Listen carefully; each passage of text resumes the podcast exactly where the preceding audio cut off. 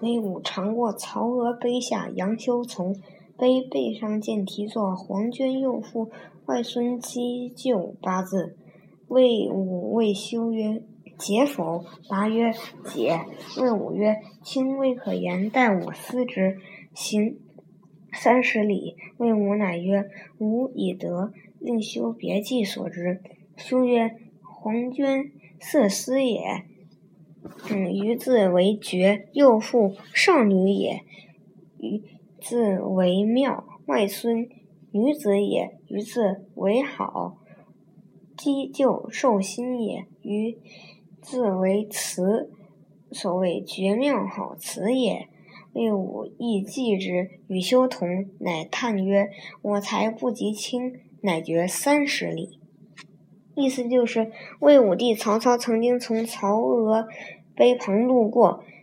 杨修跟随着他，他看见碑面上写着“黄君幼妇，外孙姬就”八个字。曹操就问杨修：“懂吗？”杨修回答说：“懂。”曹操说：“你不要说出来，等我想一想。”走了三十里路，曹操才说：“我已经想出来了。”他叫。